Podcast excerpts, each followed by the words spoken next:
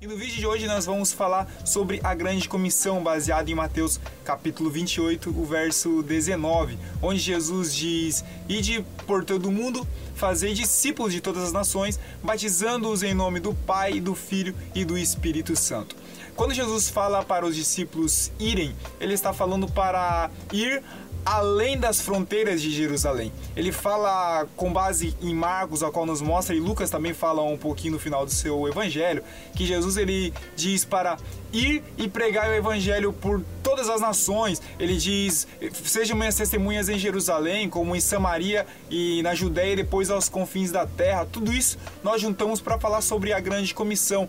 Então, o ir de Jesus é romper as barreiras de judeu entre samaritano, de judeu e gentil, ou seja, as barreiras devem ser quebradas, assim como o véu da separação entre o homem e Deus no momento da crucificação foi rompido de alto a baixo, o, o, o muro da separação entre as nações também deve de ser rompido para que o evangelho chegue até esses locais. A ordem de Jesus é Ide e pregai o evangelho a toda criatura, ou seja, onde tiver alguém, onde tiver o ser humano, é ali que o evangelho deve de ser proclamado. Proclamar aqui é pregar, pregar que Jesus, ele tem salvação, ele tem vida eterna, ele tem perdão para os nossos pecados, ele tem purificação para a nossa alma.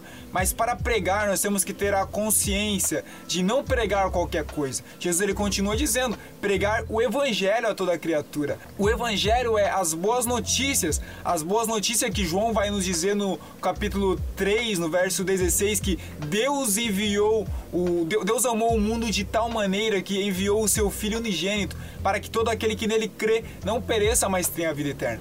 Essa é a boa notícia. Esse é o evangelho que a igreja deve de proclamar.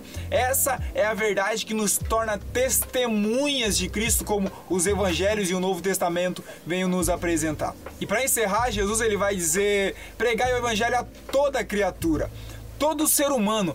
A ordem de Deus é que preguemos para todos, sem exceção. Aqui o evangelho deve de romper as barreiras culturais, as barreiras étnicas, as barreiras até mesmo morais. Aqui Jesus nos mostra o limite do evangelismo e da missão da igreja, ou seja, toda a criatura. Mas não acaba por aí. Ele diz: fazei discípulos de todas as nações. Ou seja, o, a missão da igreja não está em somente ir e pregar, mas sim deve de terminar no discipulado, deve de terminar no batismo para confissão dos seus pecados de modo público, como nós acreditamos.